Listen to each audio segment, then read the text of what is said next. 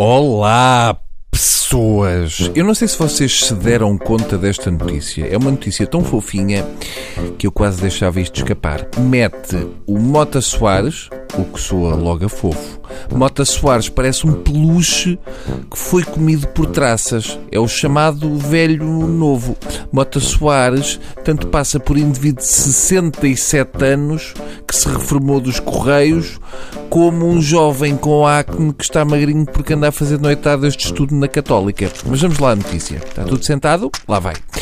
O governo vai colocar os desempregados e os beneficiários do rendimento social de inserção a limpar e vigiar as florestas do país. O protocolo foi assinado na passada segunda-feira e conta com ações de prevenção de incêndio, reflorestação e vigilância das florestas. Portanto, vão pôr os desempregados a ajudar o desemprego. Perante esta notícia, é fácil concluir que o governo recorreu a uma solução mais barata que a que estava prevista no verão passado. Relembro que há cerca de um ano tinham anunciado cerca de 150 mil cabras vão prevenir a ocorrência de fogos limpando campos e matas. Alguma coisa mudou. Provavelmente as cabras não aceitaram as condições e tiveram de recorrer aos desempregados e beneficiários do RSI. É compreensível e, obviamente, é mais fácil arranjar 150 mil desempregados do que o mesmo número em cabras. Por outro lado, é sabido que os beneficiários do RSI são animais flexíveis que se adaptam a todos os terrenos e que comem tudo por onde passam. E quem nunca experimentou queijo de beneficiário do RSI, então não sabe o que perde. A partir da ideia não me parece má.